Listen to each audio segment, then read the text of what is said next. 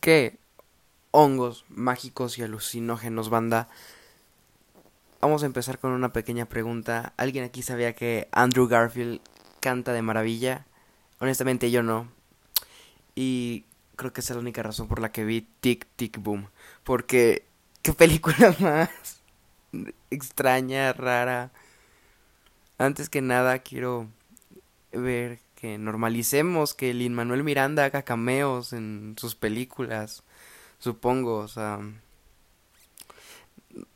Hamilton pues protagoniza, ¿no? Y no sé si es película Hamilton o no, o sea, nadie sabe que es Hamilton de Disney Plus. Y en en el barrio hasta tiene un montaje diciendo piragua, que para mí eso es un raspado. Y aquí está haciendo papas fritas. Pero no tuvo un montaje musical. Supongo que ya es ganancia. Y para hacer su debut como director. Sí tiene algunos fallos, pero no siento que le haya ido mal. ¿Saben? Y vamos a empezar directo con lo malo y vamos a empezar rápido. Que no sé si tengo mucho que decir de esta película. Pero a ver, pongamos un poco de contexto. Jonathan Larson, el personaje que interpreta a Andrew Garfield en esta película, era un compositor de obras musicales. Por lo que yo entendí, él tuvo una enfermedad y falleció un día antes de estrenar su más grande éxito, que sería Rent. Tampoco estoy tan familiarizado con Rent, pero pues obra de teatro que estuvo 12 años en Broadway, película, un éxito. También hizo Tic Tic Boom y por lo que sé, han sido, fueron solo sus trabajos. Y falleció a la edad de 35 años. Entonces, esta película nos muestra lo que fue sus primeras etapas como artista, o más bien como un artista reconocido, ¿no? Un artista de renombre, porque se cuenta que estuvo ocho años escribiendo el guion de una obra que nunca vio la luz, llamada Superbia, como de aliens, cosas del futuro, y nadie en Broadway la podía hacer, porque no se podían arriesgar a gastar tanto y que no pegara, pero todos les fascinó, le dijeron, está buena, no se puede hacer, no es posible, pero haz algo más aterrizado, escribe con lo que puedes, con lo que sabes, y la próxima se hace, inténtalo. Entonces, esta película yo honestamente creí que iba a ser muy motivacional de sigue tus sueños, aunque gastes tu vida, al final vas a ver los frutos. No sé, algo así. Es Luis Manuel Miranda, hace musicales bonitos, ¿saben? O sea, va a sacar una película con Disney a final de mes. ¿Saben? Pero honestamente no fue así, o sea, la película está algo deprimente y eso me gustó bastante porque la música es totalmente alegre y va totalmente en contraste con lo que nos están contando los personajes, las situaciones en las que viven, va totalmente como que choca cuando Andrew Garfield se pone a cantar con lo que estamos viendo y para el segundo acto las canciones empiezan a tornar tristes, así como como pues lo que, la historia, ¿saben? Andrew Garfield honestamente actúa muy bien. O sea, no sé. el momento que hace, ¿saben? Como, como que parece que es un musical, pero en la vida real. No por cómo piensa este personaje. Todo quiere tratar de ponerlo en canción, sus situaciones, sus relaciones amorosas, cómo trata todo de sacarle el mayor provecho para meterlo en el arte, para no morir, porque si sus obras no pegan, si todo vale madres, se va a morir de hambre, lo van a desalojar y ahí quedó sin dejar una huella en el mundo y toda la película te recalca que a final de la semana va a cumplir 30 años y en su opinión él no ha hecho nada. Luego, esta película se ambienta en los noventas cuando estaba todo, todo cañón con el SIDA, todo mal con la salud aparentemente, porque esa película nos muestra que mucha gente se empezó a morir apenas llegar a la edad de 30. Y poco a poco vas, vas viendo cómo eso va afectando al protagonista, porque ya no solo tiene miedos de no ser un artista, ahora también tiene de que sus allegados se mueren y él no está avanzando, está estancado en una vida que él quiere disfrutar pero no le da nada. Me gusta mucho cómo el personaje empieza a perder la motivación y empieza a ver qué más puede hacer con su talento. Y siento que es una parte que no se ve tanto a la hora de decirte, sí, sé artista. Porque todos hacemos la burla de Intenta estudiar arte, tal vez te mueras de hambre, pero si eso es lo que te gusta, vas a ser feliz. Y es una verdad, pero incluso con lo que tú puedes hacer, podrías hacer más cosas. Jonathan Larson hacía música y cuando estaba aburrido hacía canciones de lo que tuviera enfrente para ver si podía escribir de cualquier cosa. Canción del azúcar, del aceite, cualquier cosa. Y cuando las cosas se empiezan a poner mal intenta conseguir trabajo de publicista, pero al leer no tomarse en serio esta cosa no llega más.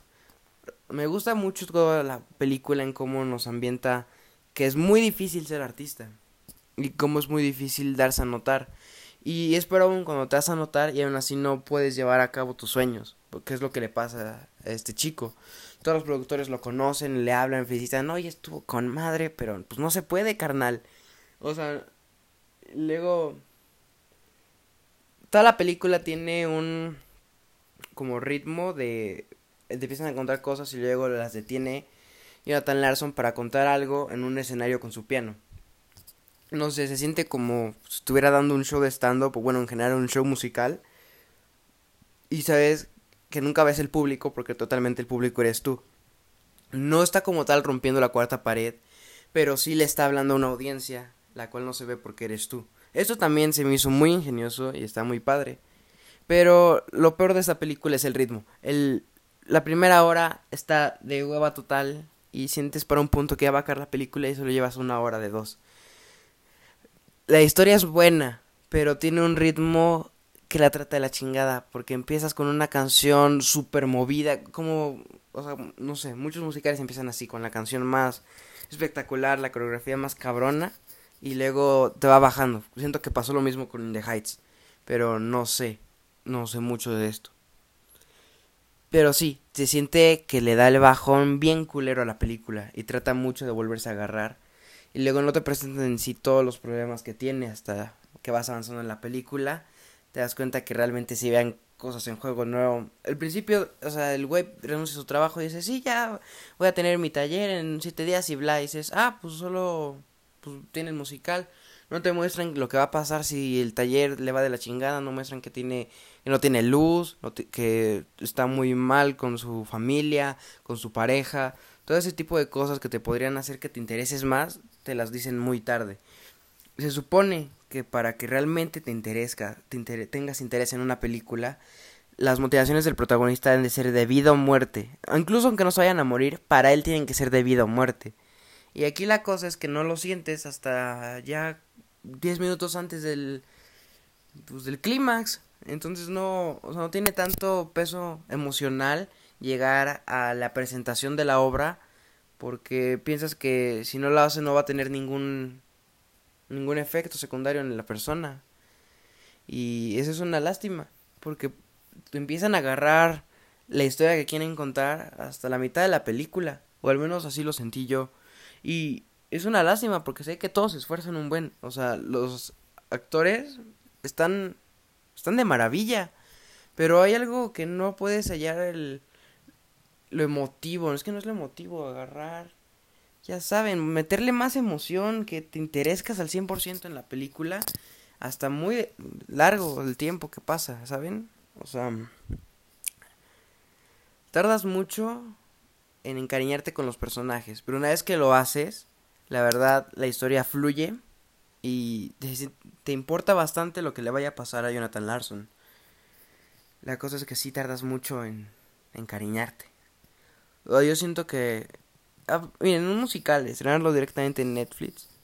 No está bien. O sea, mucha gente odia los musicales. Dicen, ¿por qué alguien se pone a cantar en medio de la calle? Pero no sabemos esa. El que pone esa excusa simplemente le dan huevo a los musicales. Ya, esa excusa está bien pendeja, honestamente. Pero, pues esa película empieza muy acelerada. Luego le da un bajón y no va, no, sientes que no arranca. Y aparte es musical que la única cosa que está moviendo la película son sus canciones hasta que llega a la mitad y empieza la historia, obviamente mucha gente la va a quitar.